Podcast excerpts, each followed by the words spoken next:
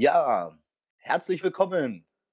Eine neue Folge Nerdball Football verrückt. Wir sind quasi, was die Regular Season anbelangt, in der Saison Mitte, haben ein verrücktes Wochenende hinter uns und an erster Stelle begrüße ich meinen kongenialen Partner. Per, bist du am Start? Natürlich bin ich am Start. Recht schönen guten Tag an alle, die uns hier zuhören und grüß dich in Berlin. Wie geht's dir, Danny? Geht's dir gut?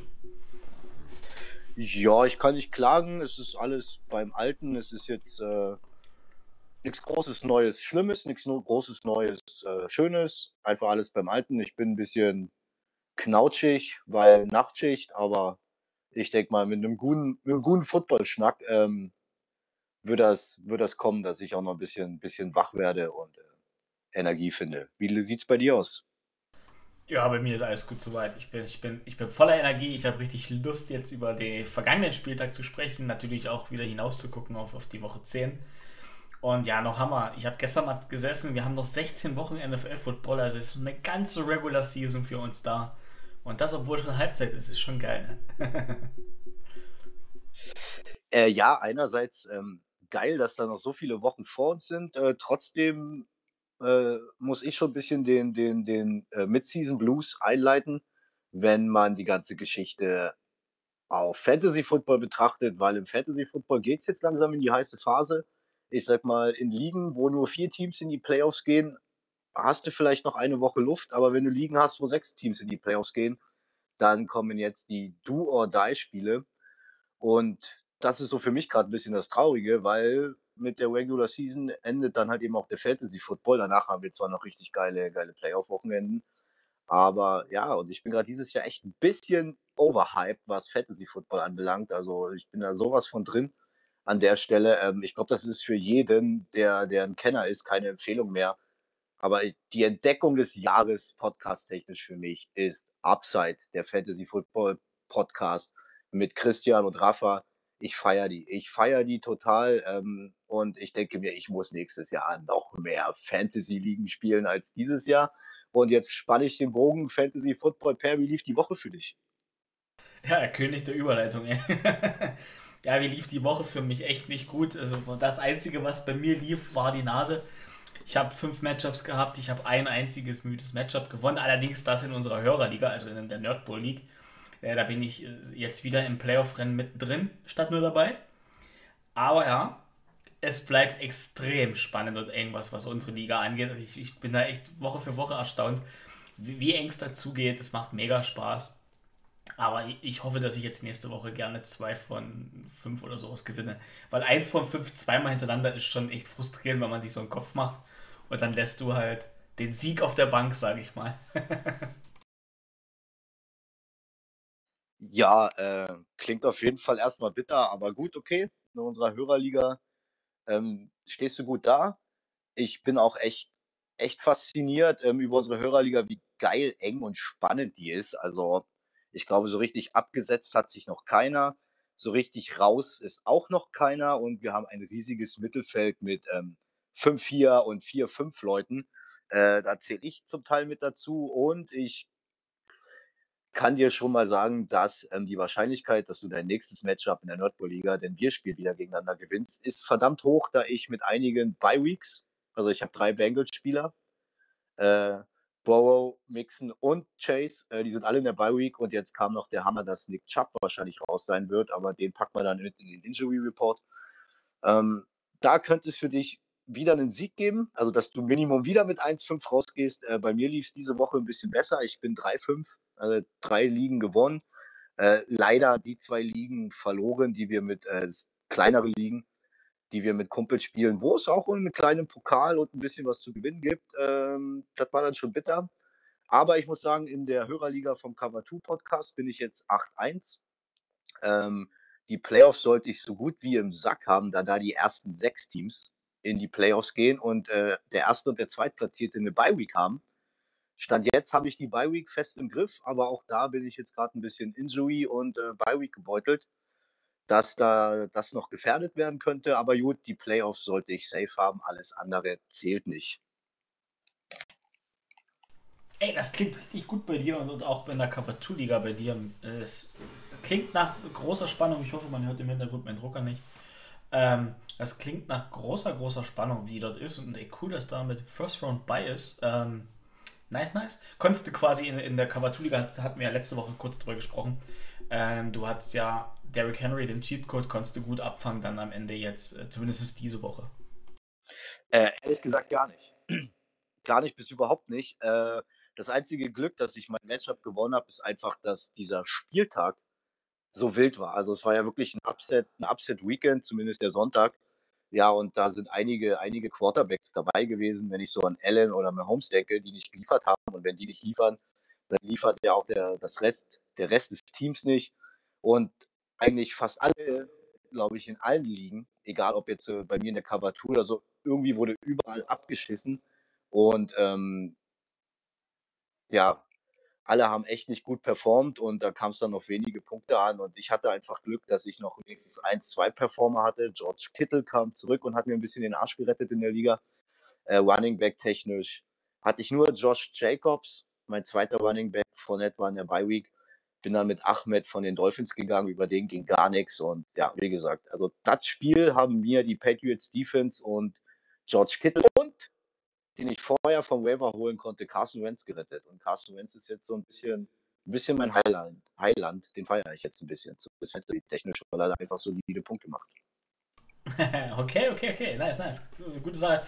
Ja, mich hat es in der Einliga ja erwischt. Ich hatte ja James Winston gehabt und ich habe es echt gemerkt. Also mit James Winston hätte ich wahrscheinlich gewonnen, aber das heben wir uns für später auf den Take. Ähm, danke Tyrod Taylor für nix. Ich weiß schon, warum ich die Texans nicht mag. Texas-Spieler werde ich in Zukunft auch nicht draften. Egal wer das ist. Ähm, ja, gut. Haben wir Fantasy technisch besprochen, oder? ja, auf jeden Fall. Äh, dann lass mal, ist ja auch Fantasy-relevant, immer noch äh, in unseren Injury-Flyer reingehen. Genau, da hast du dir ja wieder Notizen gemacht. Wir hatten vorhin noch mal kurz drüber gesprochen. Ähm, ich würde dir auch gleich wieder das Wort übergeben und dann grätsch mal immer wieder mal ein bisschen rein, wenn wir noch was zu sagen haben oder auch nicht, so wie wir das die letzten Wochen gemacht haben. Ja, also Injury-technisch müssen wir uns jetzt ein bisschen zusammenfinden. Ich hatte jetzt nicht so viel Zeit, mich intensiver damit zu beschäftigen. Äh, hatte heute einen kurzen Report offen. Dann habe ich mir gedacht, ach Mist, ich, ich, ich, ich arbeite den später ab und jetzt finde ich den nicht mehr. Ähm, ich habe jetzt drei Namen.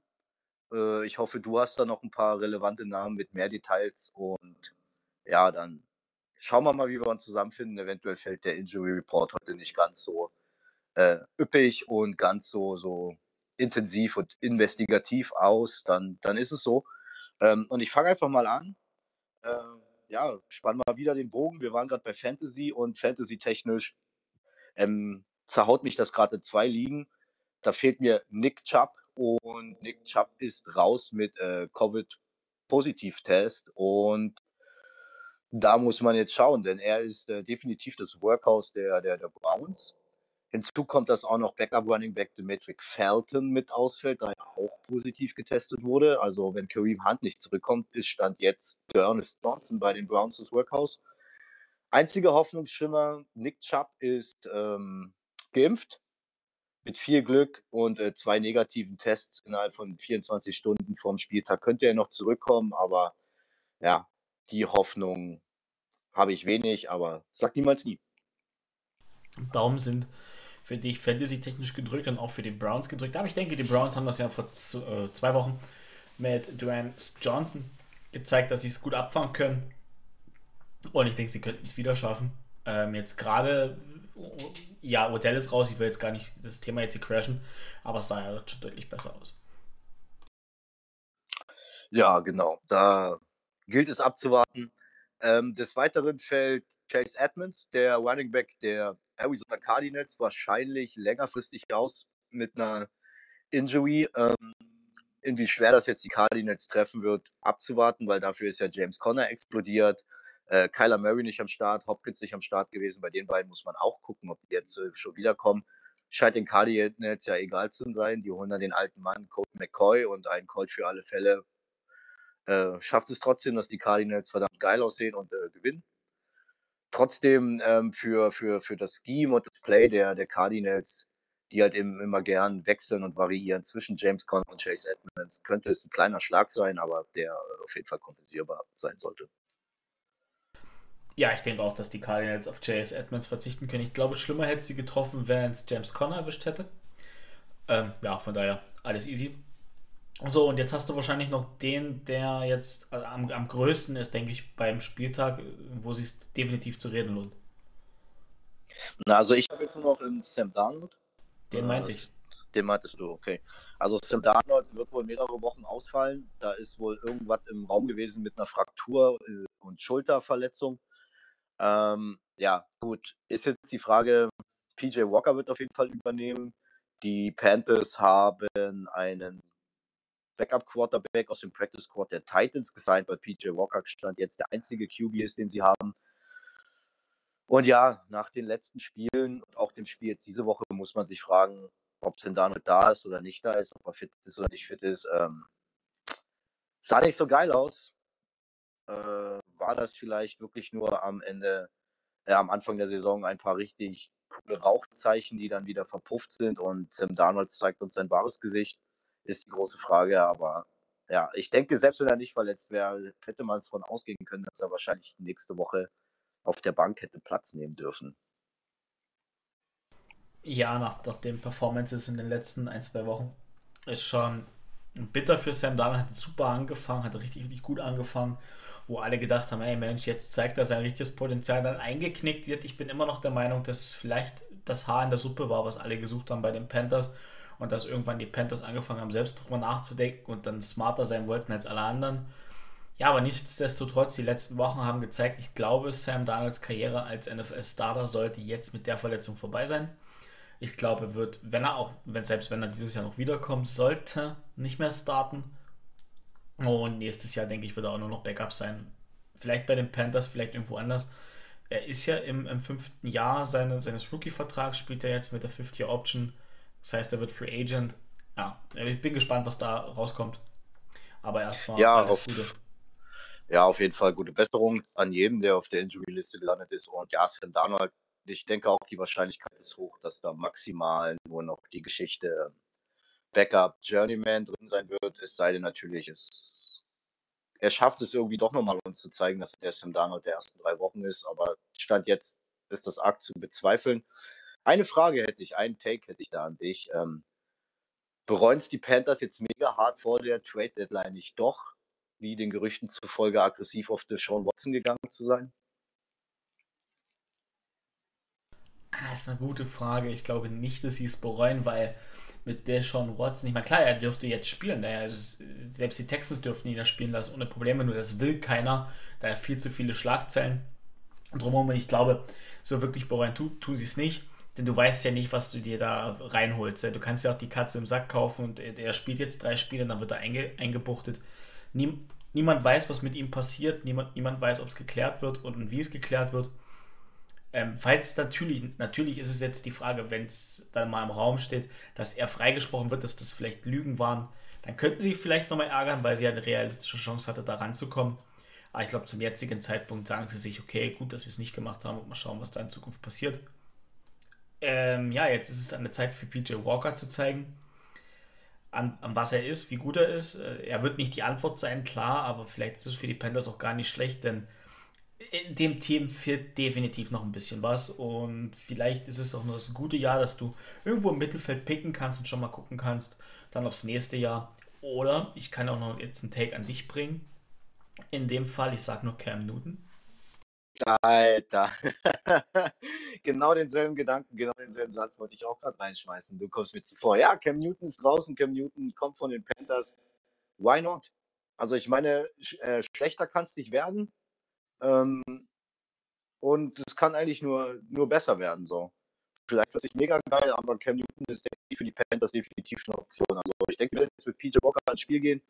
Wenn es da richtig auf die Hörner gibt und PJ Walker ordentlich ähm, äh, ja, zerhauen wird, dann ja, denke ich, äh, ist das Telefon beim Panthers Front Office nicht weit. Die Nummer von Newton sollten sie noch eingespeichert haben. Und ich, ich finde, es wäre ein, ein logischer Schritt. Plausibel. Why not? Do it. okay, okay. Ja. Gut, haben wir, äh, merke ich, ich schließe mich dem an, was du zu Cam Newton gesagt hast. Ähm, da wenn es PJ Walker nicht ist, warum nicht Cam Newton zurück zu den Panthers holen? Wäre eine schöne Story. Ähm, ja, ich, ich hätte noch zwei Injuries im Gepäck. Ja, leg los. Also zum einen, Safety der Minnesota Vikings, Harrison Smith, wurde am Sonntag positiv auf Covid-19 getestet. Äh, das heißt quasi, er ist raus. Ich habe jetzt nicht den Stand, ob er geimpft ist oder nicht, aber ist auf alle Fälle für noch auf der Covid-List und ist für diese Woche fraglich. Das zu der Verletzung. Und dann hat sich Running Back Damian Harris, Rookie Running Back von den New England Patriots, der ist im Concussion-Protokoll, hat sich eine Gehirnerschütterung im Spiel gegen die Panthers zugezogen. Für die Patriots, denke ich, kleiner Rückschlag, weil der schon so die Rolle des Leadbacks übernommen hat und in dem System voll drin ist. Hat ein paar Bälle von, von äh, Mac Jones schon gefangen, hat richtig viele Touchdowns jetzt in letzter Zeit gemacht. Also da war eine richtig gute Entwicklung zu sehen. Bin gespannt, wie es jetzt gegen die Browns äh, ohne ihn anstellen, wenn vielleicht spielt er, vielleicht nicht, ist als questionable gelistet, aber ich glaube, wenn er im Concussion Protocol steckt, wird er nicht spielen am Sonntag. Oh, das waren jetzt die beiden Verletzungen, die ich noch im Gepäck hatte. Ja, wenn man zu Damien Harris ähm, muss man jetzt aber auch schauen, ja, er entwickelt sich so langsam ein bisschen als der Leadback, aber wenn man jetzt auch das letzte Spiel gegen die äh, Panthers beachtet, äh, trotzdem haben ganz viele, viele, viele Touches äh, Wimonde Stevenson und äh, Bolden gesehen. Also die Patriots versuchen da auch trotzdem weiter auf der Running Back Position variabel zu bleiben. Und vielleicht kann man somit einen Ausfall, sollte der Ausfall von äh, Damien Harris äh, kompensieren.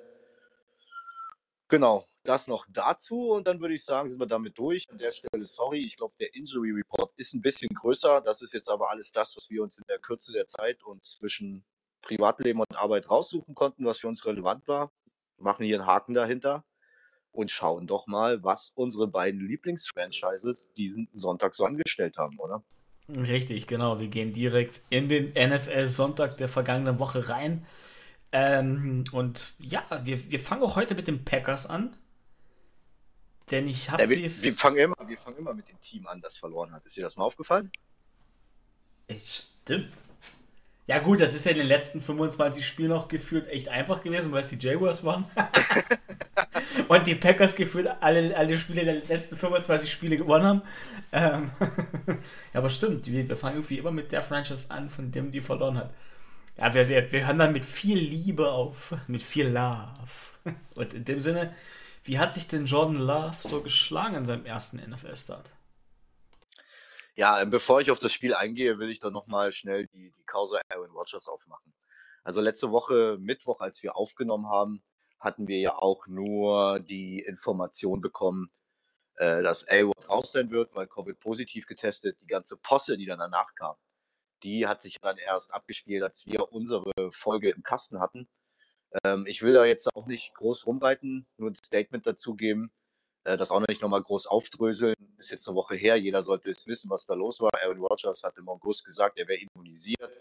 Ähm, aber eigentlich wussten es alle, auch die Packers wussten es, dass das nicht bedeutet, dass er geimpft ist, sondern er hat irgendeine homöopathische Globuli, Misty Kaki Zeugs gemacht die NFL hat das nicht anerkannt.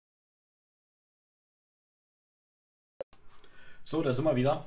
Ach Mensch, mein Internet ist abgeraucht. Alle Lampen an meinem Router haben wild geleuchtet. Und keine Ahnung, ob die sich gefreut haben, dass wir hier Podcast aufnehmen oder nicht. Ähm, ja, technische Probleme sind mir nicht gefeit von. Die Internet-Connection war weg zu Danny nach Berlin.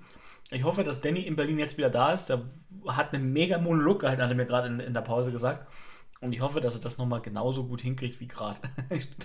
es, tut mir, es tut mir so leid, Danny, es tut mir echt so leid. Ja, gut, äh, technische Probleme dagegen kannst du nichts machen. Höhere Gewalt ist dann einfach so.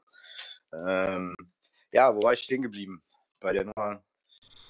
Äh, Aaron Rodgers, genau, also wie gesagt, alle, alle wissen ja, was da abgegangen ist. Ähm, ich versuche es jetzt irgendwie nochmal auf die Reihe zu kriegen. Ähm, ja, also es wirft an sich, wie er sich verhalten hat, äh, ein, ein, schlechtes Licht in meinen Augen auf Aaron Rodgers, was ich vorher so äh, nie hatte. Ähm, es ist in Ordnung, dass er sich nicht impfen lassen will. Es ist in Ordnung, dass Leute sich nicht impfen lassen wollen. Es gibt zum Glück keine Impfpflicht. Ähm, aber der gesunde Menschenverstand äh, in mir zumindest sagt, es ist einfach zu tun. Aber muss jeder für sich selbst entscheiden. Macht es nicht, muss er sich an die Regeln halten. Er hat versucht zu tricksen mit seiner Ich bin immunisiert Geschichte und seiner homöopathischen, ja, was weiß ich nicht hat sich dann nicht an, als Ungeimpfter an die Protokolle gehalten. Ähm, jetzt kamen die Strafen dafür raus. Die halbe oder die ganze NFL ist sauer, weil die Strafen echt ähm, ja, wirklich, wirklich äh, klein sind, wenn man das so äh, mal in, ins Verhältnis setzt. Also die Packers müssen 300.000 300 Dollar Strafe zahlen. Aaron Rodgers und Elena Lazar 14.600 Dollar. Das sind Peanuts für die, wenn man überlegt, dass den Raiders letztes Jahr für Fehlverhalten im Corona-Protokoll eine Sechstrunden-Pick weggenommen wurde. Das ist schon mies. Das, ähm, da kann ich alle verstehen, die da wirklich stinksauer sind. Ich finde das auch nicht cool als Packers-Fan. Ich habe auch damit gerechnet, dass äh, wir mindestens ein Draft-Pick abgeben müssen, wenn nicht sogar, dass Aaron Rodgers noch äh, ein, zwei Spiele gesperrt wird. Ist jetzt nicht der Fall. Aus Packers Sicht Glück im Unglück. Ähm, aus, aus neutraler Sicht äh, kann ich jeden verstehen, der da sagt, Leute, hier wird mit, ähm, hier wird mit zwei, zweierlei Maß gemessen. Ähm, Aaron Rodgers hat jetzt noch mal ein versöhnliches Statement, Statement in der Pat McAfee Show gegeben, in dem er gesagt hat, dass alles, was er gesagt hat, ähm, er steht dazu. Er mag es zu diskutieren, er mag es, sich andere Meinungen von Leuten anzuhören. Ähm, und es ist so passiert, wie es passiert ist. Er wird ab jetzt Corona-technisch sich nicht mehr in der Öffentlichkeit äußern. Er wird das alles nur noch mit seinen Ärzten ausmachen. Er ist kein Aktivist, er ist Athlet und er will sich nur noch darauf konzentrieren, was er am besten kann, das ist Ballspielen. Ähm, ist, denke ich, eine ganz, eine ganz okaye Antwort, als da noch weiter in der Wunde zu bohren. Und ja, jeder, der jetzt stinksauer auf die NFL und die Packers ist, kann ich nachvollziehen. Ja, bist du da? Oder ja, natürlich, ja, ich bin, ja, ich bin da, ich, ich, bin, ich bin da, ich bin da. Ich, ich dachte nur, du gehst jetzt direkt ins Spiel rein, weil ich möchte mich dem. Ja, ich dachte, du willst vielleicht noch einen Take dazu geben. No. Nee, also ich würde, mein Take ist tatsächlich der, ich würde mich dem, was du gesagt hast, anschließen. Ich finde, du hast alles gesagt, was es zu sagen gibt. Ich, ich kann auch jeden verstehen. Ähm, gut, dass sich Aaron Rodgers dann, wie gesagt, nochmal dazu geäußert hat, wie jetzt zum Schluss, so ein bisschen persönlich. Ähm, und alles andere sollte ihm selbst überlassen sein du hast auch gesagt, hier mit zweierlei Maß gemessen, letztes Jahr den, den, den Raiders, den Sechs-Runden-Pick weg, weg, weggenommen. Wenn man es jetzt wirklich ganz neutral betrachtet, was, was ich nicht so ganz bin, dadurch, dass ich ja immer noch so mein großes Auge auf die Packers habe, neben den Jaguars durch dich natürlich auch, ist, ist es schwierig, jetzt mit Draft-Picks wegnehmen, ist halt die, die Frage, inwieweit das du die Franchise so bestrafst, wenn es dein Spieler macht. Und er hat ja eigentlich alle an der Nase rumgeführt, wenn man das so sehen will ja, das ist eine Diskussion. Naja, fast, die, Packers, die, Packers haben, die Packers haben gewusst, dass er nicht geimpft ist. Die Packers haben auch gewusst, dass seine, seine homöopathische Therapie da nicht äh, von der NFL anerkannt ist als immunisiert oder was weiß ich. Also okay. deshalb die Strafe kommt schon in Ordnung für die Franchise. Ah, okay, okay, gut. Dann und ähm, sind, wir mal, sind wir mal ehrlich, Geldstrafen tun äh, NFL-Franchises oder solchen Topspielern, die richtig verdienen, wie Aaron Rodgers, einfach nicht weh. Nee, das stimmt, da hast du recht. Das wusste ich nicht, dass die Packers davon wussten, dass diese homöopathische Behandlung nicht äh, anerkannt ist. Das ist dann vielleicht, das wirft wirklich ein komisches Licht drauf. Lassen wir es sein. Wir haben es kommentiert. Ich schließe mich deinen Worten an. Und ja, genau. Okay, dann ab, rein ins Spiel. Ähm, rein ins Spiel. Genau, ich war ja natürlich erstmal mega pisst, mega geschockt und alles, aber dann zwei Tage später war ich super hyped, um einfach nur um John Love herum, das Thema John Love. Er wird seinen ersten NFL-Start machen. Und ja, ich konnte es leider nicht live gucken, da ich Nachtschicht hatte, habe es mir dann aber ähm, rückwirkend noch reingepfiffen. Ähm, war super Hype, was wir Jordan Love abliefern. Ähm, wir fangen mal mit dem Ergebnis an. Die Kansas City Chiefs gewinnen zu Hause ein echt, ein echt hässliches Spiel mit 13 zu 7 gegen die Packers. Also auf beiden Seiten hat man sich da gar nicht mit bekleckert.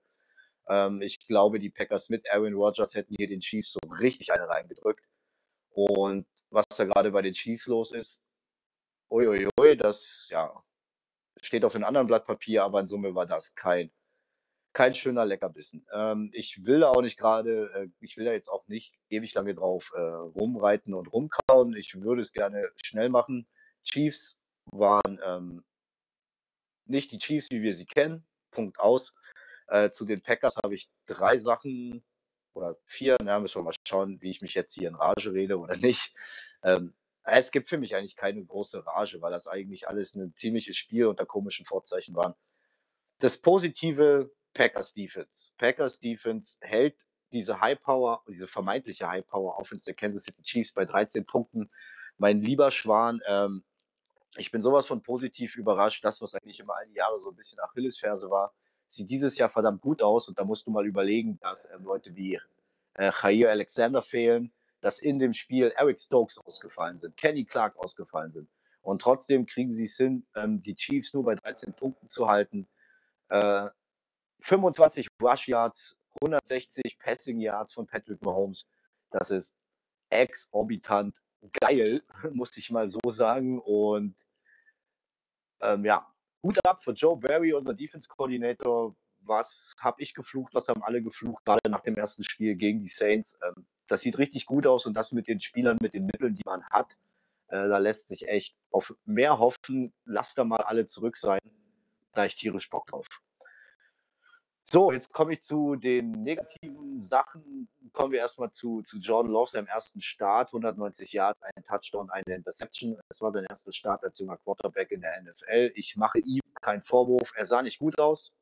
Er sah jetzt aber auch nicht exorbitant äh, beschissen aus. Also, was weiß ich, es könnten weniger Yards sein und mehr Interceptions.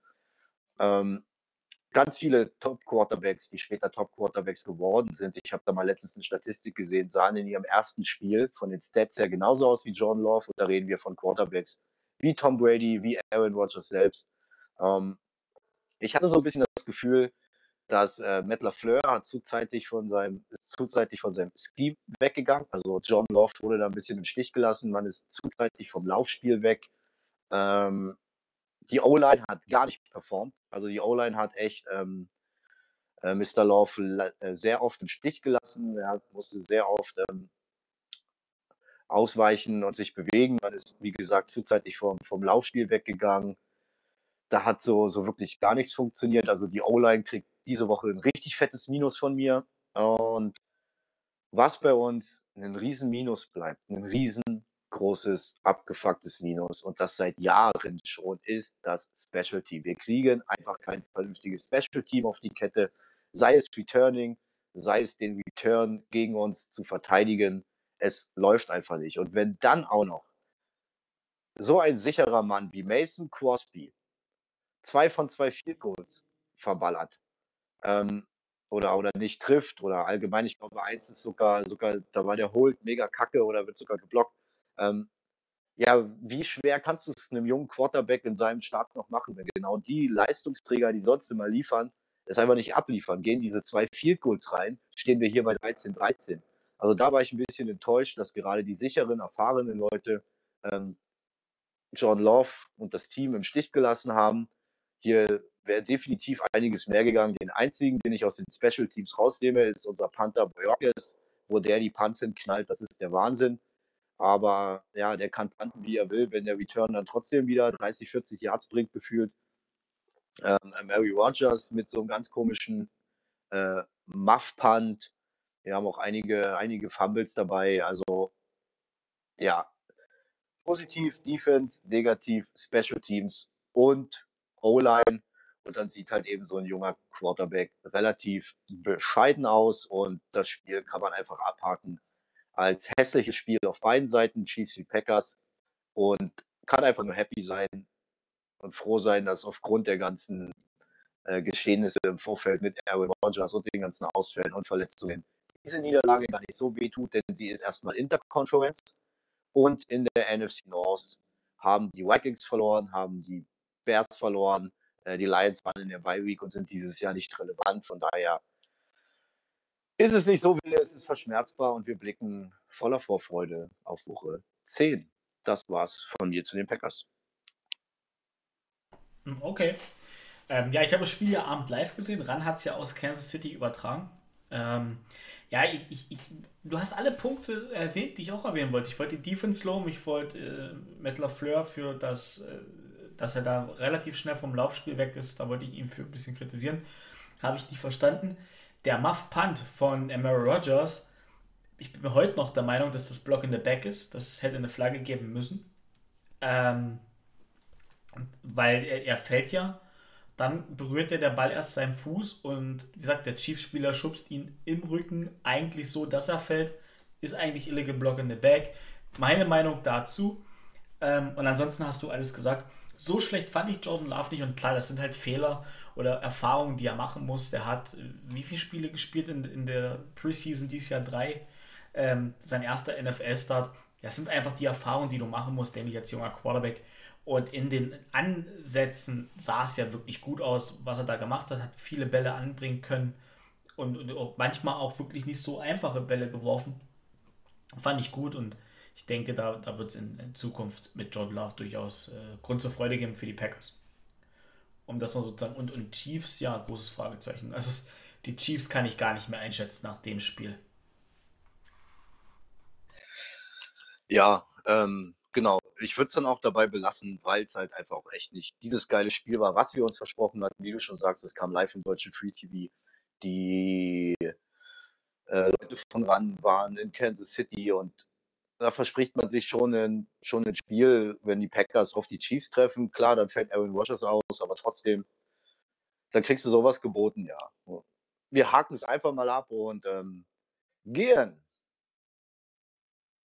zum Upset des Sonntags, oder? Also allgemein, dieser Sonntag war wild. Ähm, ich glaube, ich habe jetzt schon drei andere Podcasts durchgehört, die sich, die schon ein Recap gemacht haben.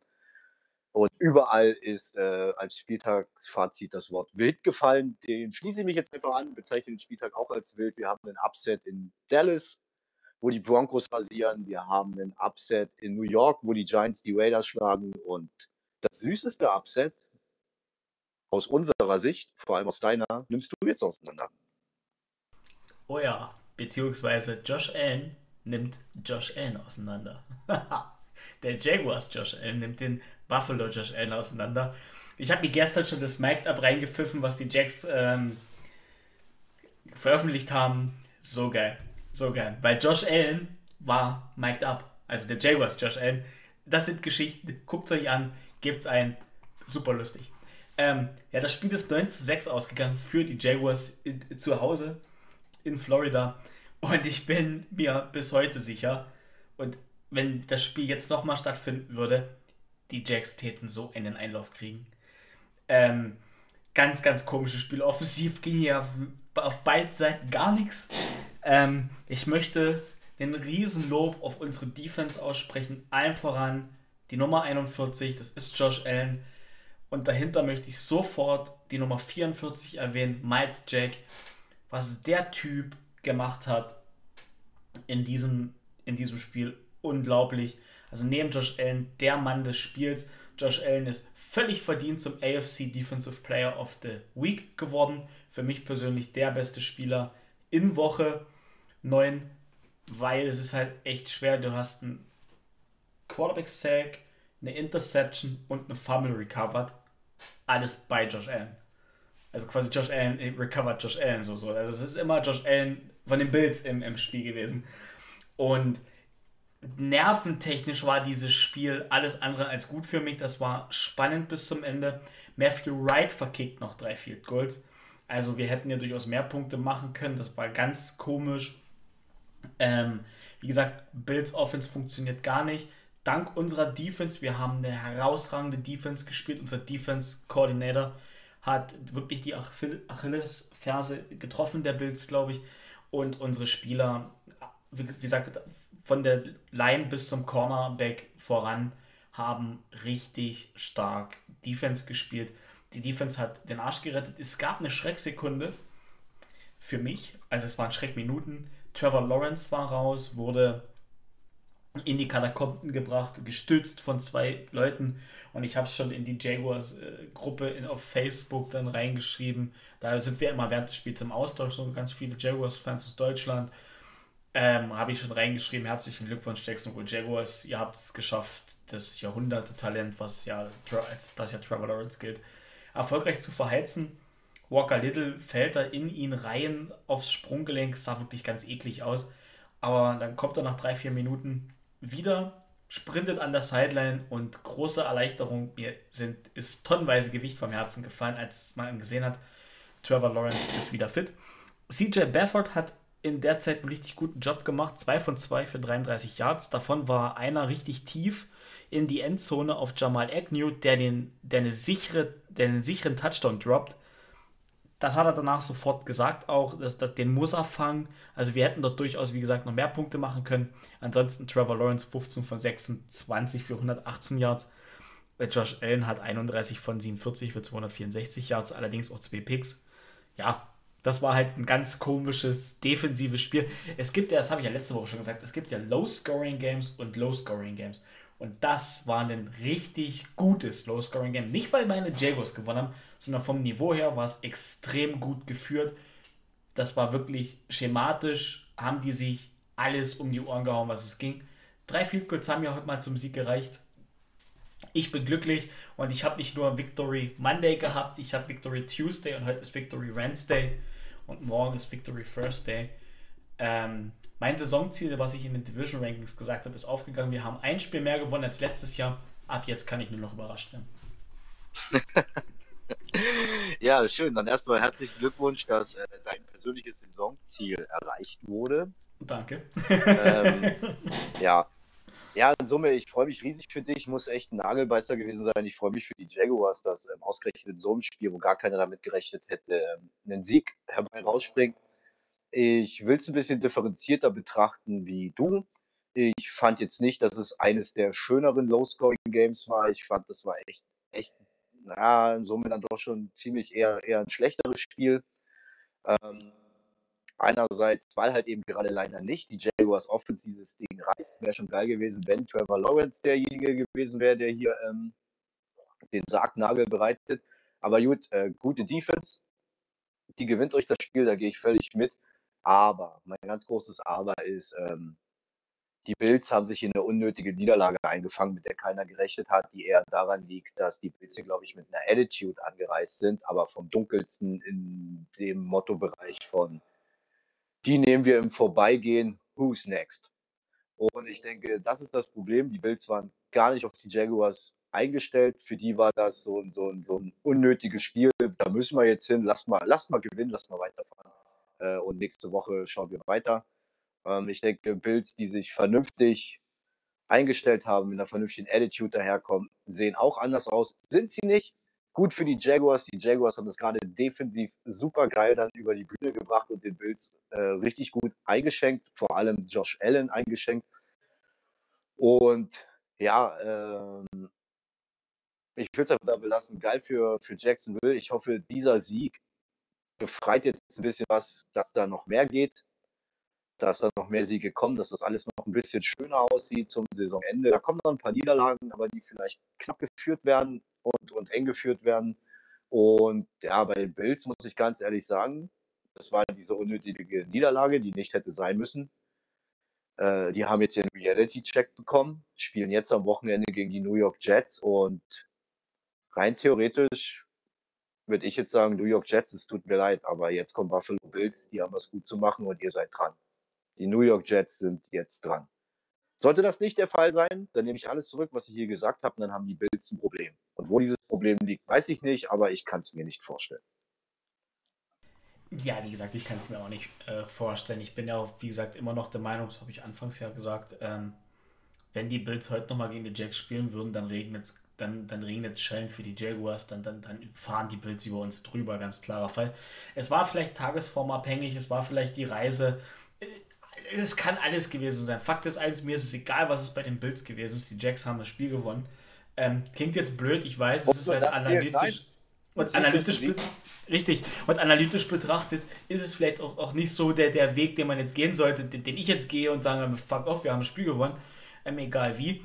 In, in dem Fall hat die Defense gezeigt, was mich nur während dieses Spiels echt geärgert hat, ist, warum nicht schon gegen die Seahawks mit dieser Einstellung, mit dieser Leidenschaft und mit diesem Kampf. Hätten wir dieses Spiel verloren, zum, zum Schluss, weil Josh Allen einen Touchdown wirft, oder auf Stefan Dix so eine Granate, wie, wie, wie dafür, wo er bekannt ist, dann, dann bin ich super happy. Dann ich, dann, dann sage ich, okay, wir haben verloren. Aber wir hatten die Bills am Rande der Niederlage und wir haben so verloren, wie ich mir das vorstelle. Mit Kampf, mit Mut, mit Attitude und nicht mit so einer leblosen Vorstellung wie in Seattle.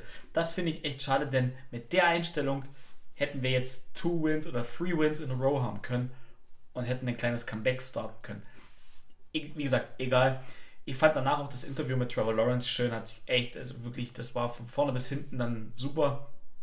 Auch Urban Meyer hat sich selbstkritisch gezeigt, ja, nach dem Seahawks-Spiel schon, aber hat sich auch selbstkritisch gezeigt. Nach dem Spiel hat gemeint, es war lange noch nicht alles perfekt. Gerade die Offense, große Baustelle, das ist auch, glaube ich, die größte Baustelle bei den Jaguars. Ja, ich kann nur hoffen, dass Miles Jack am Ende des Jahres bleibt. Der, da gab es ja jetzt schon äh, Rumors, dass er geht will. Ja, klar, der will halt auch beim erfolgreichen Franchise spielen. Ja, wenn ich er wäre, würde ich noch zwei Jahre hier bleiben, dann hat er einen Ring am Finger.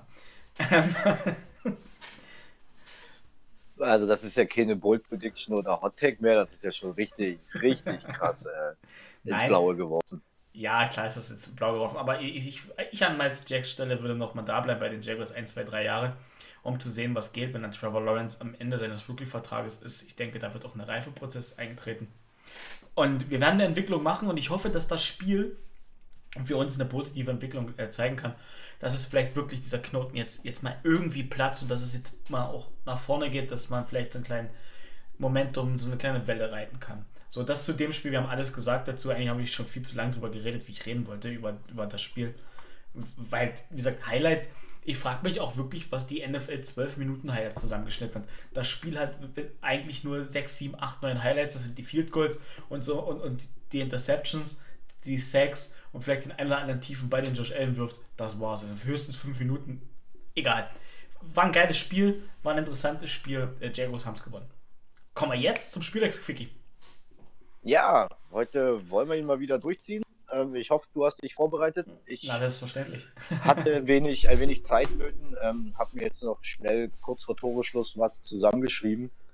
Und jo, hoffe mal, dass wir uns nicht überschneiden. Ah, ich bin gespannt, was, was, was, was du mitgebracht hast. Jetzt okay. die Frage, wer fängt an? Na, dadurch, dass ich jetzt den Riesenmonolog über die Jaguars unterhalten habe, wärst du wieder an der Reihe. Okay. Also, Per, mein erster Take oder meine erste Frage an dich, je nachdem, wie ich jetzt die Sache hier zu Ende formuliere, behandelt die Minnesota Vikings. Die Minnesota Vikings stehen 3-5. Die Minnesota Vikings haben all ihre Spiele, egal ob Sieg oder Niederlage, mit nur einem Score Unterschied beendet. Das heißt, sie haben dreimal knapp gewonnen, aber auch fünfmal verdammt knapp verloren. 31-34 nach Overtime jetzt gegen die Ravens. 2016 gegen die Cowboys, 33-34 gegen die Cardinals, 27-24 gegen die Bengals und 14 zu 7 gegen die Browns. Gerade jetzt das Spiel gegen die Ravens, wo sie ja zur Halbzeit schon fast wie der sichere Sieger aussahen. Frage ich dich jetzt, was ist das Problem bei den Minnesota Vikings? Oder können die Vikings einfach wichtige Spiele nicht finishen? Ah, das ist ein interessantes Take, auf das war ich. Das, das ist ein geiles Take. Ähm, ja, ist eine schwere, ist eine schwere Frage, finde ich. Ähm, es ist eine Kopfsache, denke ich. Die wissen, die, die sind in so vielen knappen Matchups drin. Die, die gewinnen immer nur knapp, die verlieren immer nur knapp. Und ich, ich vermute, es ist eine Kopfsache. Was, was, was mich auch echt wundert, dass Kirk Cousins diese Saison, ich habe ihn Anfang der Saison scharf kritisiert, weil ich gesagt habe, sein letztes Jahr in Minnesota. Er spielt ein echt gutes Jahr, er spielt echt unterm Radar, er ist wirklich gut. Die, die Offense ist gut und die Defense ist auch gut, was so letztes Jahr so ein bisschen schwierig war, weil die Defense extrem jung war plötzlich. Viele Draftpicks ja drin gewesen. Ähm, ich glaube, ich glaube bei den White, entweder ist es Coaching, dass, dass es zu früh heißt, wir, nehmen jetzt einen Fuß vom Gas und versuchen es zu verwalten, dass dann das Comeback angeheizt wird vom Gegner. Oder es ist wirklich eine, eine Kopfsache, die, was so sportpsychologisch in den Köpfen der Spieler drin ist, so, boah, jetzt wird es knapp, jetzt ist viertes Quarter und uh, jetzt kommen die ran, scheiße, jetzt noch zwei Scores, dass das dann halt mitspielt, dass du dann drüber nachdenkst, über was du nicht nachdenken solltest, wenn du, wenn du verstehst, was ich meine. Aber ja, die, die Vikings sind, die hätten, die könnten gut und gerne ungeschlagen dastehen. Und das ist, die sind ein richtig gutes Team, glaube ich. Also, was heißt, glaube ich, das ist ein richtig gutes Team, was, glaube ich, sportpsychologisch, so, so kopftechnisch ein kleines Problem hat. Ja, gut, okay. Du betrachtest das aus der Sicht ich persönlich habe noch nicht so die hundertprozentige Antwort darauf gefunden. Ich finde es nur erschreckend, dass die drei Siege, die sie haben, die auch jeweils knapp waren, waren gegen die Panthers, gegen die Lions und gegen die Seahawks, die schon in der Phase waren, wo sie äh, diese zwei unterschiedlichen Halbzeiten hatten. Sie haben also quasi gegen drei vermeintlich leichtere Gegner auch nur mit Ach und Krach gewonnen und gegen die Top-Teams ganz knapp verloren, wenn ich da an Ravens, Cowboys oder Cardinals denke, gut, dann sind noch die zweite Niederlage gegen Bengals Browns, die jetzt auch eher oben im Teich mitschwimmen als unten. Ähm, da frage ich mich, fehlt das gewisse etwas? Ähm, ich habe irgendwie so die Vermutung, also die letzten ein, zwei Jahre hatten die, die Vikings immer eine gute Saisonhälfte und dann sind sie eingebrochen. Entweder sind sie schlecht gestartet und dann heiß, heiß durchgestartet zum Ende oder andersrum.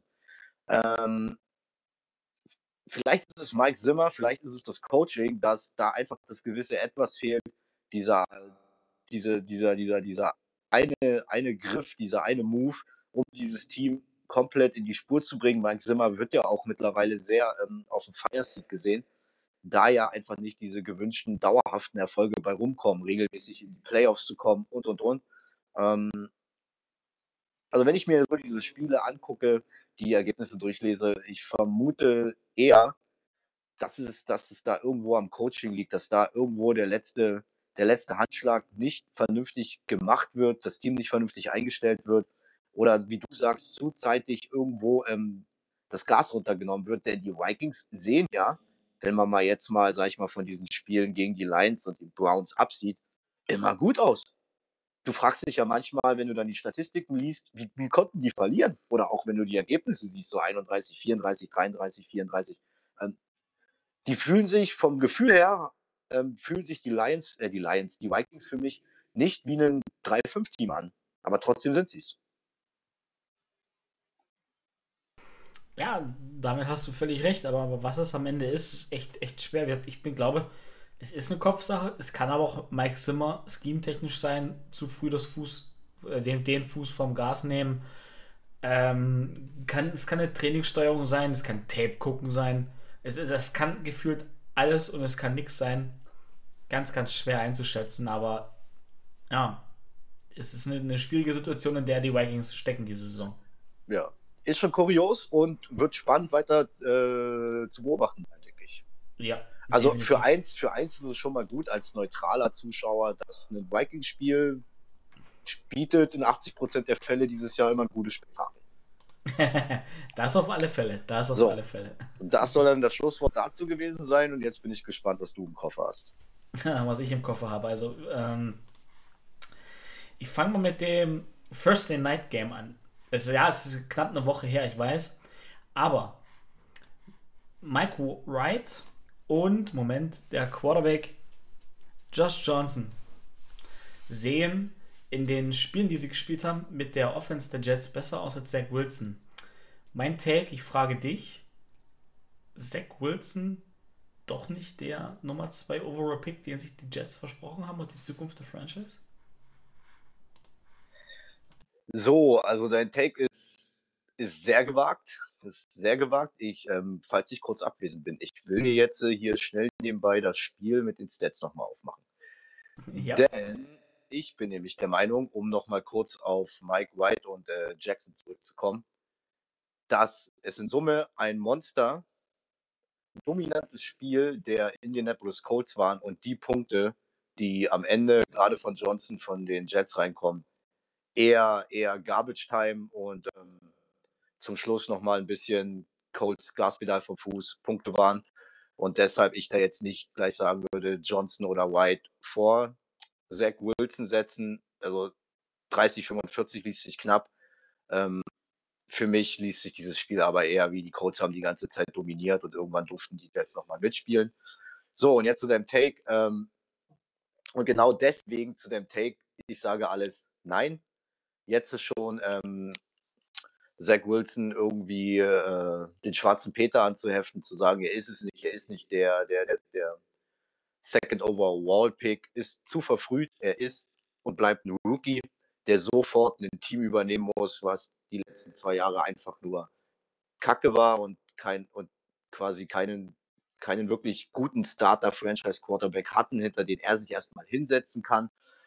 Ähm, und bin auch der Meinung, dass Johnson und White nicht die Lösung sind und dass man einfach den Jets und Zach Wilson Zeit geben muss. Äh, Zach Wilson ist ein Rookie. So. Und auch der muss erstmal in der NFL ankommen. Bei den Jets ist alles neu, vom Coaching, Teambuilding, Zach Wilson himself als Quarterback. Und da jetzt schon ähm, die schwarze Katze von links nach rechts laufen zu lassen, halte ich falsch, halte ich für verfrüht und sage abwarten, Tee trinken und die Jets sollten einfach zusehen, dass wenn Zach Wilson zurückkommt, sie einfach einen Scheme zuschneidern, indem er gut aussieht, indem er einfach Selbstvertrauen ähm, gewinnt. Und hier geht es sich darum, schon gleich mit einem positiven Rekord im ersten Jahr, wo alles Neues rauszugehen und der junge Quarterback ist gleich der, der Heilsbringer. Dasselbe gilt ja auch für Trevor Lawrence und jeden anderen First Round, egal welche Runde, jeden anderen Rookie Quarterback. Okay, akzeptiere ich so, aber wie es aussehen kann, First Round, zeigt Mac Jones bei den Patriots. Aber ja, das ist Patriots, Bill Belichick, solange wie der da ist, sieht wahrscheinlich jeder gut aus. Ähm, aber nochmal auf Zach Wilson durchzukommen, ich finde es schon ein bisschen komisch, ähm, dass, dass, wenn Zach Wilson spielt, ich habe ein paar Spiele gesehen, die er gemacht hat, jetzt auch nochmal eine Vorbereitung auf den, das Take, er hat schon stellenweise echt also wirklich Sachen dabei, wo ich mir denke, ey, was machst du? Ja, jetzt könntest du mit dem Argument kommen, Trevor Lawrence, das seh, da sehe ich wahrscheinlich zu sehr die Jacks-Brille, da bin ich nicht neutral genug, glaube ich, um das einschätzen zu können. Am Ende nehmen die sich vielleicht nicht viel, aber ich finde es echt komisch, dass Elijah Moore plötzlich dicke Games hat und generell die Offense halt besser drin ist. Es kann aber natürlich gut dran liegen, dass die Colts dann gesagt haben, okay, wir lassen euch kommen, wir machen hinten die Endzone zu und äh, ihr könnt die Intermediate Routes die ganze Zeit werfen oder, oder, oder laufen. Das kann auch ein Grund sein, denke ich. Kann auch durchaus ein, ein, Grund sein. Damit würde ich meinen Take hier an der Stelle, äh, was das First Night Game angeht, beenden wollen. Ja, okay. Also wie gesagt, ich bleibe auch dabei, dass, äh, wenn du sagst, äh, Zach Wilson, ja, der, der hat einige krumme Dinger drin. Äh, die Frage ist einfach nur, macht er sie von sich aus oder macht er es, weil es einfach ähm, das Gefüge drumherum und das Scheme nicht anders hergibt. Und ich bleibe einfach dabei, gibt der ganzen Nummer Zeit. Klipp und klar, er ist ein Rookie, er muss die Zeit bekommen. Und dass er verdammt kacke aussieht, liegt im ersten Jahr nicht an dem Rookie selbst, sondern vielleicht auch das, was irgendwie drumherum gebaut wird. Denn wie du schon selber gesagt hast, Mac Jones sieht gut aus, aber das liegt einfach daran, dass er ähm, wahrscheinlich auch genau das um sich herum bekommt, was er braucht, um gut auszusehen. Und das ist auch das, wofür die Patriots immer bekannt waren. Äh, eine gute Line, also in dem Fall eine gute O-Line, ähm, intensives, variables Laufspiel etc. Von daher kannst du das so nicht vergleichen. Auch Mac Jones hatte schon einige nicht so geile Spiele. Deshalb, die sind alle im ersten Jahr. Die Jets sind jetzt ein Team ohne Ambitionen, genauso wie die Jaguars. Da ist alles neu. Und der Nummer muss man Zeit geben. Und eventuell kann man schon nächstes Jahr, wenn er nächstes Jahr immer noch so ultra brutal kacke aussieht, der muss doch nächstes Jahr noch nicht rasieren. Dann können wir uns nochmal wieder treffen zu dem Gespräch. Aber ja. In der Hinsicht, wäre es das dann zu deinem Take nochmal von mir und ich komme jetzt zu meinem zweiten. Okay, ich bin gespannt, ich bin gespannt. Mein zweites Take sind die oder handelt um die Arizona Cardinals, die die 49ers mit 31-17 weg, ja, weg, weghauen und jetzt kommt der Clou daran. Kyler Murray nicht da, die Audrey Hopkins nicht da und vor allem ähm, im Spiel fällt noch mit Chase Edmonds ein wichtiger, ein wichtiger Running Back in diesem, in diesem System aus. Und trotzdem hauen die 49ers mit 31-17 weg. Sie holen Colt McCoy, ein Colt für alle Fälle, der ähm, Kyler Murray vertritt, 249 Yards, ein Touchdown, keine Interception. James Conner rasiert, der aber auch um einen Anschlussvertrag kämpft. Und ich stelle mir jetzt die Frage, da fehlen zwei so wichtige Starter, eigentlich Gesichter des Teams. Und trotzdem sind die Cardinals so dominant. Ist das Team in Summe einfach bereit? Ist das Coaching bereit? Und sind die Cardinals der Top-Anwärter auf den Super Bowl, was die NFC anbelangt? Ah, ich habe gerade hab, echt gelacht, weil es doch mein Take gewesen, mein zweiter. Ähm. ja, äh, vor allem auch genau so, wie du es gesagt hast. Äh, Kyler Murray, die Andrew Hopkins weg, dazu fehlt JJ Watt in der Defense. Ähm, und, und trotzdem, trotzdem rasierst du die, die 49ers weg, wo du dich im Hinspiel mit DeAndre Hopkins, mit JJ Watt und mit Kyler Murray echt schwer getan hast. Ich meine, klar, die, diese NFC West Matchups sind sowieso immer sehr eng und sehr hart geführt. Aber ich glaube, der, der, der Cliff Kingsbury Plan, den er mit den Cardinals hat, und hatte, er war ja vor der Saison so auf der, der, so, so einen vermeintlichen Hot Seat, so wenn es jetzt diese Saison nicht besser aussieht, dann müssen wir uns unterhalten. es sieht sehr, sehr gut aus für Cliff Kingsbury mit den Cardinals und ich glaube, das Scheme sitzt. Kyler Murray ist ja mit Cliff Kingsbury jetzt das vierte Jahr oder das dritte, warte mal, wann? Drei Jahre jetzt, ne? Ist jetzt drei Jahre in der Liga, würde ich sagen. Ja, es sollten drei sein. Okay. ist jetzt drei Jahre in der Liga. Und ich, ich glaube, dieses System ist einfach so gut und sie haben jetzt genau die Spieler für ihr System, was es dann Keller Murray einfach macht, in dem System mit dem Coaching äh, gut auszusehen. Also ja, es liegt am System. Ja, ähm, da gehe ich mit dir mit. Da habe ich auch fast gedacht, dass wir uns da von Anfang an äh, irgendwo treffen werden. Ich denke auch, das System stimmt, das Coaching stimmt und das Spielermaterial ist einfach da. Und wenn dann das Spielermaterial, wenn dann gerade Schlüsselspieler ausfallen und man bekommt die trotzdem so kompensiert, ähm, dann wird da alles richtig gemacht und die Cardinals sind statt jetzt das Team to beat vielleicht neben den Tampa Bay Buccaneers, wenn du ähm, um die große Salatschüssel mitkämpfen willst. Okay, das, das, ist, das ist eine Ansage. Ich werfe da noch ein ganz paar andere Teams aus der NFC mit rein. Aber ja, gebe ich, dir, geb ich dir völlig recht. Ähm, die Cardinals sind das Team to beat. Gut.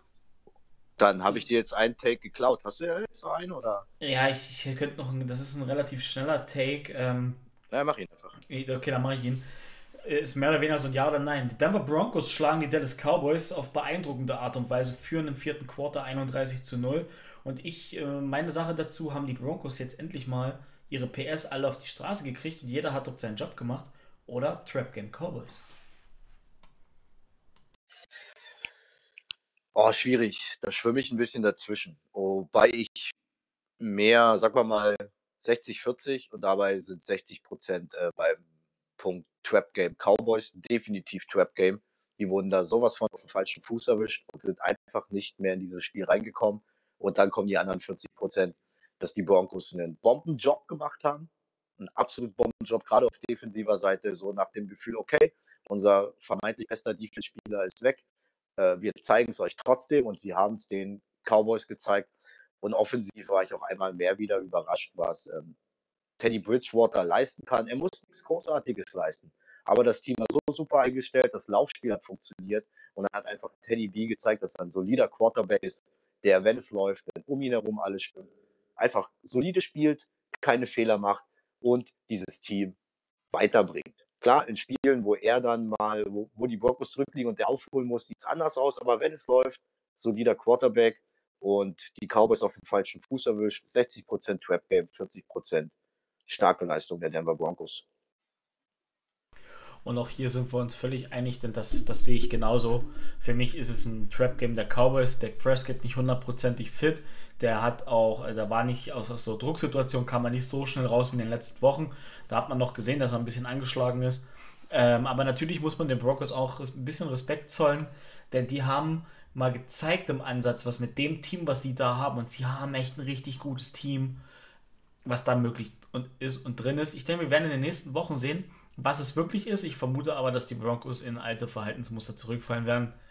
Ähm, ja, und das dazu. Und ich würde sagen, jetzt kommen wir zum Tippspiel. Und ich weiß nicht, ist ja die Warte Zeit schon ein bisschen. Warte mal kurz, ich habe noch einen Überraschungstake. Noch ein Überraschungstake. Den müssen wir machen. Und ich äh, ja. hoffe mal, wir können ihn kurz fassen.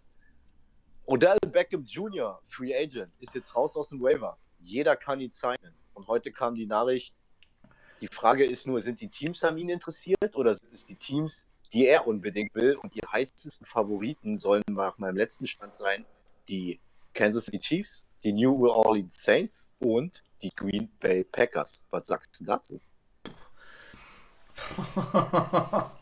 ist das, äh, also, boah, also Saints ja, die haben definitiv ein Need of Receiver. Nachdem jetzt ja Michael Thomas Season Ending raus ist. Und unter Sean Payton, wer weiß, würde ich, würde ich Sean Payton zutrauen, OBJ in den Griff zu kriegen.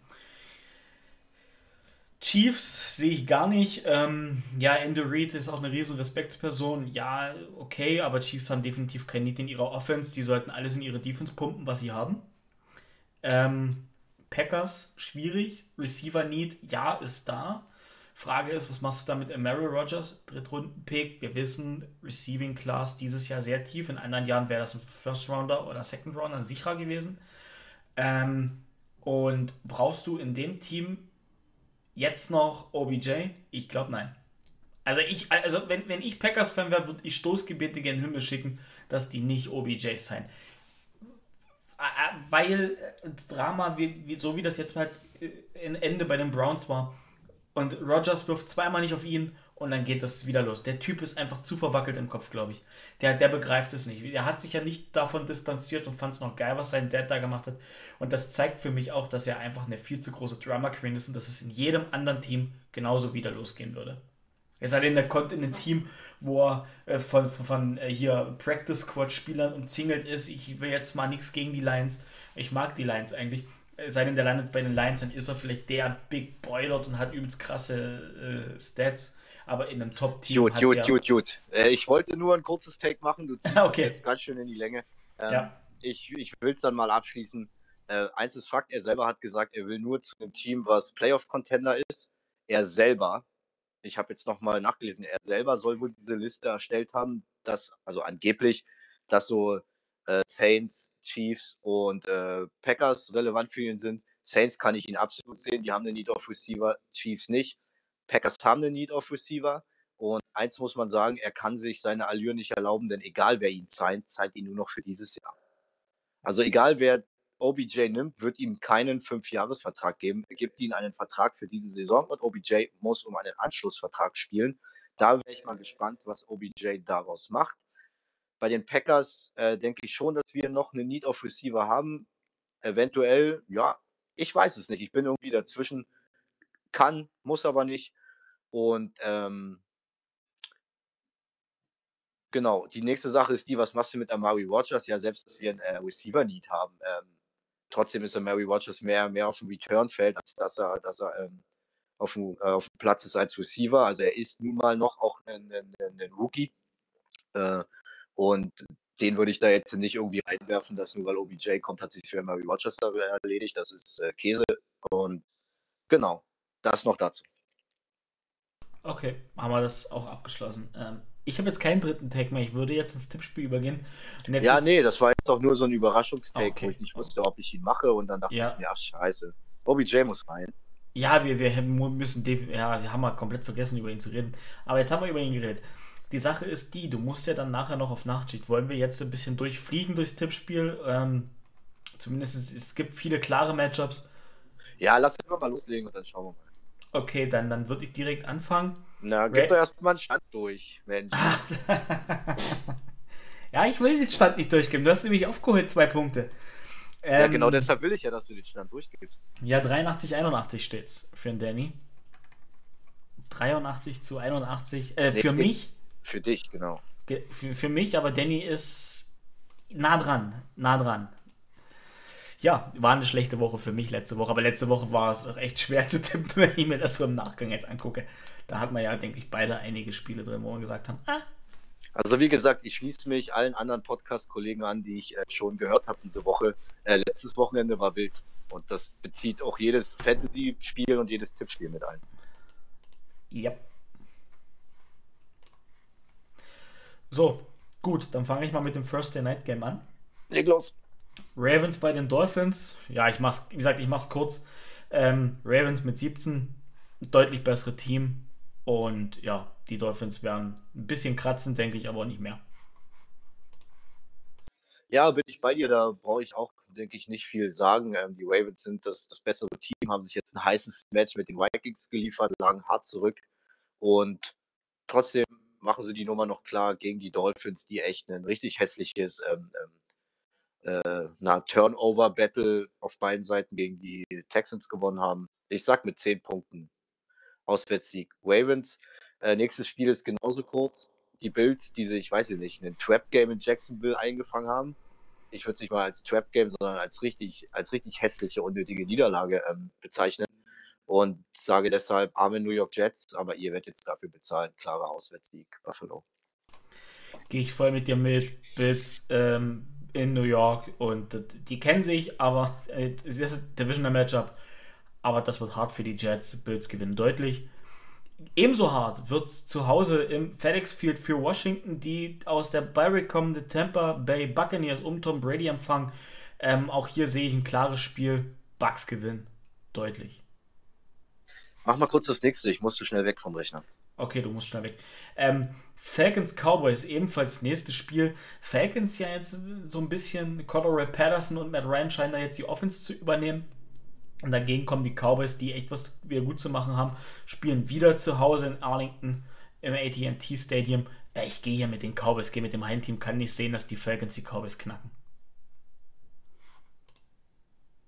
Mach mal noch eins und ein bisschen länger bitte. Ich brauche noch zwei Minuten.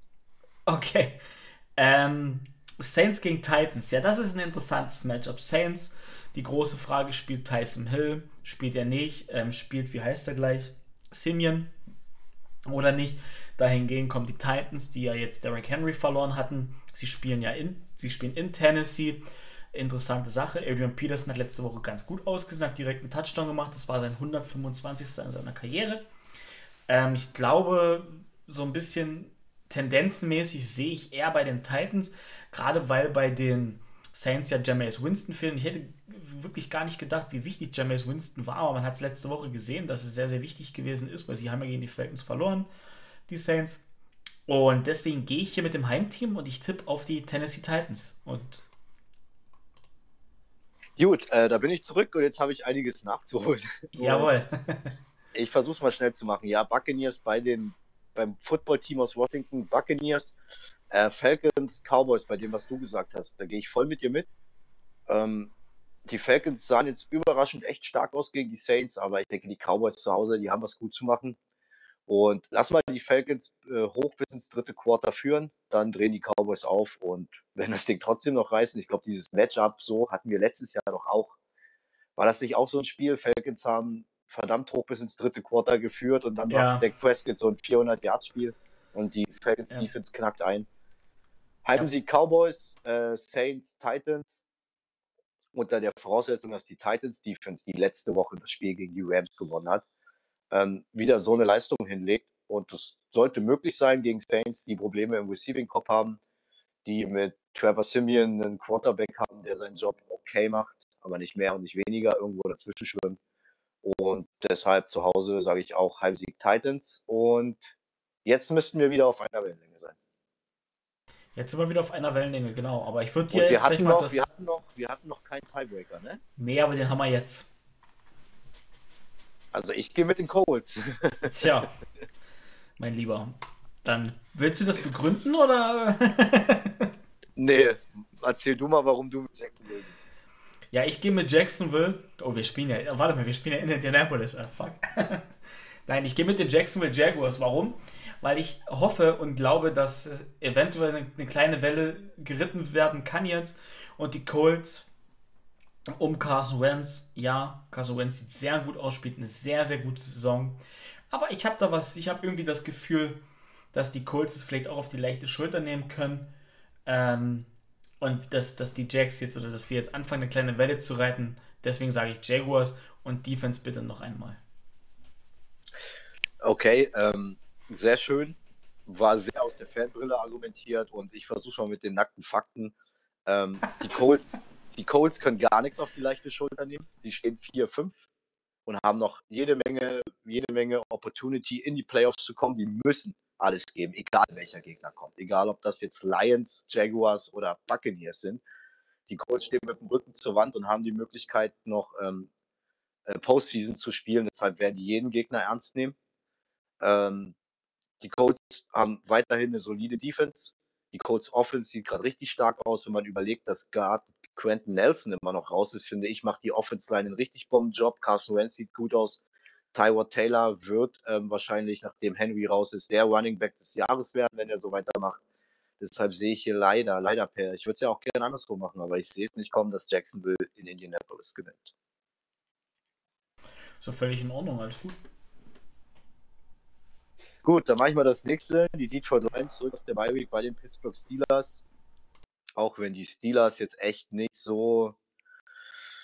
Äh, Ja, so geil aussehen ist, glaube ich, noch geschmeichelt, aber das, was die Lions vor der Bye Week ähm, geboten hatten und davor waren sie noch das beste 0 und 7 Team, ich glaube, ich glaube noch in, in Pittsburgh. Eventuell machen sie mal wieder so eine Niederlage, wo sie ein bisschen besser aussehen. Aber alleine schon die Steelers Defense wird Jared Goff das Leben zur Hölle machen. Und dann brauchst einfach nur den soliden Tag von ähm, Big Ben einer halbwegs mal vernünftigen O-Line und der G. Harris wird den ein oder anderen Touchdown machen, dass hier ein Heimsieg bei den Steelers sein wird. Ja, da glaube ich auch dran. Jetzt ist zwar die Bye Week und äh, Dan Campbell wird die ordentlich gescheucht haben, die Jungs, aber nein, Steelers. Sehe ich auch nicht, sehe auch, auch aus den gleichen Gründen nicht wie du. Vielleicht wird es ein sehr knappes Spiel, wie es die Lions ja schon mal zweimal hatten, wieder so eine ganz bittere Niederlage. Ich drücke allen Lions-Fans die Daumen, dass es dann vielleicht doch ein bisschen deutlicher wird, dass man sagen kann, okay, gut, wir waren einfach besser. Ähm, Steelers. So, Browns Patriots, das Spiel, was Ran wieder vor Ort macht, da freue ich mich drauf, weil das ist ein geiles Matchup. Browns eventuell ohne Nick Chubb. Ich, ich werde jetzt mal hier einfach so reden, dass Nick Chubb fehlt. Also Browns ohne Nick Chubb. Bei den Patriots mit Mac Jones, vielleicht sogar ohne Damian Harris. Ähm, ja, es ist eine schwierige Sache. Da kommt eine Top-Defense gegen einen, einen, jungen Quarterback, gegen einen Rookie-Quarterback. Und eigentlich ist so das, das das einzige wo ich sage, dass mein Tiebreaker die Defense, der Pass Rush ähm, gegen Mac Jones. Ich gehe mit den Browns und ich denke, Mac Jones wird einen harten Arbeitstag vor sich haben. Miles Garrett ist auf dem Weg, äh, der, die meisten Sex in einer Saison zu schaffen. Und ich glaube, der wird sich hier 3-4. Ah, weißt du was? ist sogar meine Bull Prediction. Wir müssen ja noch eine Bull Prediction raushauen. Und das ist meine Bull Prediction. Miles Garrett geht hier mit Minimum 3-6 raus. Und Browns gewinnt das Spiel. Okay, ja, zum Thema Boot Prediction. Ich kann mich gar nicht mehr an meine von letzter Woche erinnern. Hat deine funktioniert? Oder nee, meine waren. Wieder... Nee, meine hat nicht funktioniert. Was ja. war denn meine? Ich, ich weiß meine, ich weiß meine schon gar nicht mehr, also kann sie auch nicht funktioniert haben. also meine hat definitiv nicht funktioniert. Ah, okay. Ähm, gut, äh, ja, Browns Patriots ist auch für mich ähm, verdammt schwer, das zu tippen. Ähm, ich mach's mal, dass wir einen zweiten Tiebreaker drin haben. Ich habe hier die Patriots eingeloggt und vielleicht nicht ganz, ähm, nicht ganz analytisch erklärt, aber ich habe so das Gefühl, Gefühl, Baker Mayfield, jetzt fehlt auch noch Nick Chubb. Ähm, und Baker Mayfield ist halt eben auch ein bisschen so Shake and Bake. Letzte Woche war er wieder mal richtig Bake. Und dann kommen meistens gefühlt immer wieder zwei Spiele, wo er verdammt Shake ist. Also, dass du mal nach einem guten Baker Mayfield-Spiel kommen zwei beschissene. Und das gegen eine echt gute Patriots-Defense denke ich, dass das ein echt ekliges Low-Scoring-Game wird, was die Patriots am Ende für sich entscheiden. Vielleicht wird hier der ein oder andere Kicker im Rampenlicht stehen. So, wir hatten sie in unserem Take, die Minnesota Vikings bei den Chargers. Was machen wir jetzt daraus? Rein theoretisch, gerade nach unserem Take und Spieltagsquickie, ist das ja ein Spiel mit mega Potenzial wieder so erstens High Scoring und so eine ganz knappe Nummer zu werden, die am Ende in die Overtime geht oder mit auslaufender Uhr durch den Field Goal ähm, entschieden wird. Die Chargers spielen zu Hause. Die Chargers sahen mal wieder richtig verdammt heiß aus, nicht so wie vor der Bye Week. Und bei den Vikings weißt du gerade einfach nicht, was du kriegst. Deshalb hoffe ich auf ein echt geiles Spiel, was die Chargers am Ende gewinnen. Ja, dem schließe ich mich dir an. Das ist mir auch zu heiß, jetzt auf die Vikings zu gehen, weil dieses Jahr weißt du echt nicht, was du von den Vikings bekommst. Ähm, ich hoffe auch, dass es ein geiles Spiel wird, High Scoring. Und ja, Chargers gewinnen das Spiel. So, Panthers gegen die Cardinals. Ja, Panthers mit PJ Walker. Dafür ist zwar Christian McCaffrey da, aber der kommt ja von einer Hamstring-Verletzung. Die sind gut beraten, den da nicht schon wieder zu verbrennen. Ähm, ja, ich, ich tue es den 99% der Community gleich. Ich gehe mit den Cardinals, das deutlich bessere Team. Und wir haben vorhin drüber geredet. Das Team ist einfach dort der Faktor. Cardinals gewinnen. Und das könnte eine richtige Packung geben. Cardinals gewinnen, ob mit ähm, Murray oder nicht, gehe ich voll mit. Ähm, ob es eine Packung gibt, mal abwarten, weil die Panthers Defense hat da, denke ich, auf jeden Fall noch ein Wörtchen mitzureden, aber nichtsdestotrotz wird alleine schon die Cardinals Defense auch PJ Walker richtig, richtig Sorge geben. Ähm, egal wer der jetzt gespielt hätte, ob Sam Darnold oder Walker. Deshalb Heimsieg Cardinals. Im nächsten Spiel habe ich mich verdammt schwer getan. Die Eagles bei den Broncos. Bei den Broncos weiß ich jetzt auch nicht, was kriege ich von denen nach diesem richtig geilen Spiel gegen die Cowboys.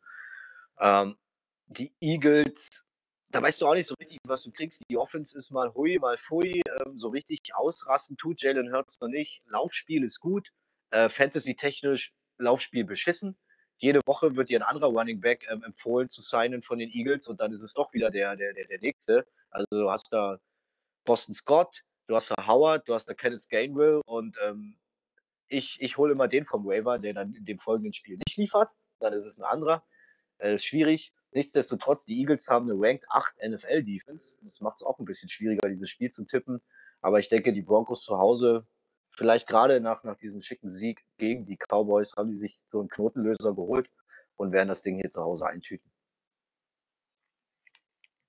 Ja, das denke ich auch. Gehe hier auch mit den Broncos mit, weil mir Eagles, irgendwie ist mir Eagles zu heiß zu tippen. Ich weiß nicht warum, aber ich habe das Gefühl, dass die Broncos vielleicht wirklich jetzt in Mile High also auch so eine kleine Welle losreiten können. Ähnlich wie ich es vorhin bei den Jacks begründet habe, weil sie eben wirklich mal gezeigt haben, was dieses Team kann. Und ich gehe deswegen mit den Broncos, weil ich Teddy B im Fantasy gesigned habe. ich brauche einen Quarterback. Ja, also bei mir ist heute viel, viel eig eigene Brille drin. Also bei mir ist heute wenig Expertise, es tut mir so leid. Seahawks gegen die Packers. Ja, Seahawks eventuell wieder mit Russell Wilson, da habe ich jetzt noch gar nichts zugehört. Aber die Packers haben Kyler Murray, Patrick Mahomes hintereinander in die Schranken gewiesen mit ihrer Defense. Warum also auch nicht die Seattle Seahawks? Ähm, noch dazu spielen sie in, im Lambeau Field zu Hause im hohen Norden. Ähm, jetzt die Frage, Aaron Rodgers wird wahrscheinlich nicht spielen, obwohl er, glaube ich, eligible ist, genau den Sonntag. Da hat, es war ganz komisch. Also er könnte, glaube ich, genau den Sonntag wieder spielen. Ich gehe mal davon aus, dass Jordan Love spielt, aber dennoch gewinnen die Packers. Und ich denke, dass Mike LaFleur dieses, nee, Matt LaFleur, so rum, äh, dieses Mal nicht so schnell vom Laufspiel weggeht und es Jordan Love deutlich einfacher macht. Wenn Roger spielt, sehe ich sowieso, dass die Packers das Ding gewinnen. Ähm, ja, auf jeden Fall. Die Seahawks kommen zurück mit Russell Wilson. Ich denke, Russell Wilson wird heiß und gehypt sein, wie jeder andere Seahawks-Fan da draußen auch. Äh, könnte ein schönes Spiel werden. Ähm, ja, bei den Packers ist jetzt halt die Sache, dass dass Aaron Rodgers hat in der Pat McAfee Show gesagt, dass es nur eine ganz, ganz winzige Wahrscheinlichkeit gibt, dass er nicht spielt. Also es wird voll davon ausgegangen, dass Aaron Rodgers spielen wird. Er muss wohl bis am Samstag muss wohl ein negativer Test her. Dann ist er Sonntag am Start. Ich denke aber auch, dass wenn Aaron Rodgers nicht spielt, dass man aus dem Spiel gegen die Chiefs gelernt hat und mit Jordan Love ein besseres Scheme haben wird und ihn besser aussehen lassen wird. Und wenn die Defense so weiterliefert, denke ich, dass das ein Sieg gegen Seattle zu Hause werden kann, auch wenn ein fitter Russell Wilson dir immer einen einschenken kann. Und ich beharre einfach auf der Statistik, dass Seattle seit 20 Jahren im Lambeau Field nichts mehr geholt hat und sage, das bleibt auch so. So, äh, die Chiefs bei den Raiders. Und das ist schwierig, weil bei den Raiders weißt du nicht, was du kriegst. Da ist gerade so viel nach der Niederlage gegen die Giants und so viel drumherum. Erst Gruden, erst Henry Rux, Jetzt hat sich der nächste First Rounder abgemeldet mit Annette, der gefeuert wurde, weil er irgendwelche Feuerwaffen, Spielerei, Online-Videos-Geschichten abgefeiert hat. Ähm, schwierig, was, was, was die Raiders, das Potenzial ist ja da, aber was sie jetzt mit diesen ganzen Nebenkriegsschauplätzen wirklich noch auf den Platz davon kriegen können, ob die die Köpfe so frei kriegen können, ist eine große Frage. Nach dem Grunbeben haben sie es ja bewiesen eigentlich. Äh, was du von den Chiefs gerade kriegst, weißt du auch nicht. Es ist ein AFC West Division Duell, in der es verdammt, verdammt eng ist. Stand jetzt sind die Chiefs raus aus den Playoffs. Und mittlerweile muss man sich auch echt fragen, ob äh, immer noch die Devise gilt, tippe niemals gegen die Chiefs. Aber ich gehe trotzdem. Ich gehe mit den Chiefs. Du bist dran, ich gehe mit den Chiefs. Kannst okay, okay, okay, okay. Ähm, dann versuche ich es jetzt mal analytischer zu machen als in den letzten paar Spielen jetzt hier heute. Ähm, ja, Chiefs nach dem Packers-Spiel und gerade die Chiefs, wie sie dieses Jahr aussehen, ich bin weg von dem Thema Tipp nie gegen die Chiefs und Andy Reid. Ich sage auch, dass die Raiders zu Hause im Allegiant Stadium zu Las Vegas die Chiefs schlagen werden. Die Raiders werden ihre PS auf die Straße bekommen. Die werden jetzt sagen, nach dem Giants-Spiel, jetzt erst recht, jetzt spielen wir mal richtig frei auf. Jetzt sind vielleicht sogar alle Unruheherde aus dem Team raus. Ja, es ist eine gewagte Nummer jetzt auf die Raiders zu tippen. Ich mach's. Und damit würden die Raiders seit Jahren die Chiefs mal wieder sweepen, glaube ich. Die, die, haben das Hinspiel gewonnen. Ähm, und deswegen gehe ich mit den Raiders und vermute mal, dass die eine ähnliche Reaktion zeigen werden wie nach dem John Gruden bei den Raiders gewinnen. Könnte knapp werden, aber sie gewinnen. Und kommen wir nun zum letzten Spiel, das nächste NFC West Division Game. Rams bei den 49ers. Ja, 49ers die große Frage, was ist mit Jimmy G? Wann sehen wir Trey Lance jetzt endgültig als Starter? Ja, die 49ers bekommen es gar nicht hin, irgendwie dieses, dieses Jahr wieder ein ganz schwieriges Spiel gehabt. Letztes Wochenende verloren, bitter verloren.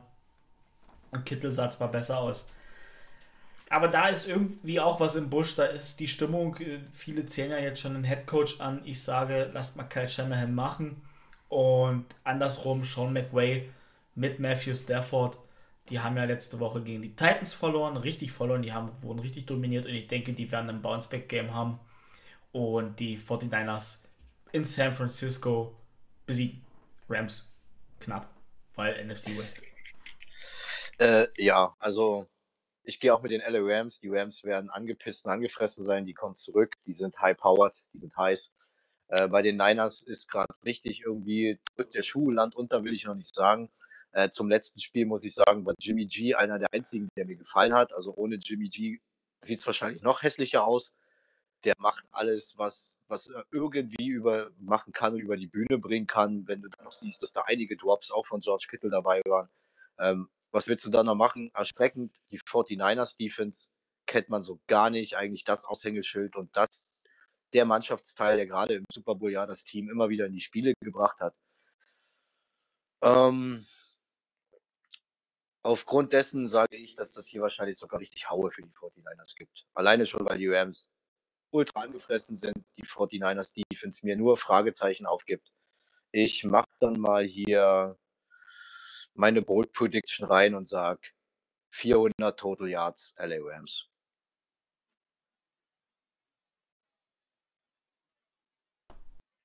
Bist noch da? Ja, jetzt, Mensch. Okay, okay. Interessanter Pick. Wow, da sind drei, drei Tiebreaker diese Woche dabei. Das ist ja schon mal gut. Manchmal haben wir ja nur Aber wir hatten mehr. Wir hatten, aber wir hatten auch schon Wochen hatten wir mehr. Ja, wir hatten schon Wochen, da hatten wir mehr, aber die, aber die waren letztes Jahr. Dieses Jahr waren das höchste der Gefühle zwei, weil, ah, okay. weil wir immer miteinander waren. Aber ich hatte ja Browns, du die Patriots, na gut, dann hatte ich Jacks und Colts und dann hatten wir ja Raiders Chiefs. Genau. Genau, so. Also, Tipps sind gespeichert bei mir, dann kann ich das hier zumachen. Und dann würde ich sagen, du musst, oh, du musst leider gleich auf Nachtschicht.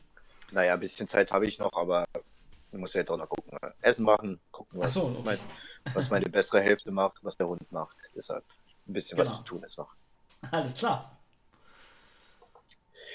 Jo, dann, äh, es war mir ein Fest. Wie immer. Äh, wir dürfen gespannt sein auf Woche 10. Und an der Stelle, nächste Woche ist Spätschicht. Das heißt, wir nehmen wieder getrennt voneinander auf. Und ich gehe mal davon aus, dass ich äh, unseren, weiß ich nicht, ob es immer noch ein Gast ist, mittlerweile schon so ein kleiner Teil unseres Podcasts, äh, Jan mit reinhole, unsere Spätschichtaushilfe. Oder hast du andere Pläne? Mm, nee, statt jetzt sieht es so aus, als wenn unsere Podcast-Aushilfe Jan wieder mit am Start ist und äh, deswegen wollte ich sowieso mal irgendwann mit dir in Ruhe reden. Ähm, ja, genau, so ist es. Das wird eine Split-Folge und da werdet ihr beide wieder den Spieltags-Quickie übernehmen, denke ich, oder? Ja, genau. Und dann schickst du mir einfach mal ein, zwei Tags rüber und dann. Jawohl, so machen wir es. Werde ich, werd ich den Jan in die Mangel nehmen. Nice, nice, nice. Dann wünsche ich dir dabei viel Spaß. Habt da draußen viel Spaß mit Woche 10. Und von mir aus Bleibt gesund und ciao. Genau, an der Stelle auch von mir noch. Gerade jetzt wird es ja wieder richtig wild, was Corona anbelangt. Leute, haltet die Ohren steif, bleibt gesund und bis nächste Woche.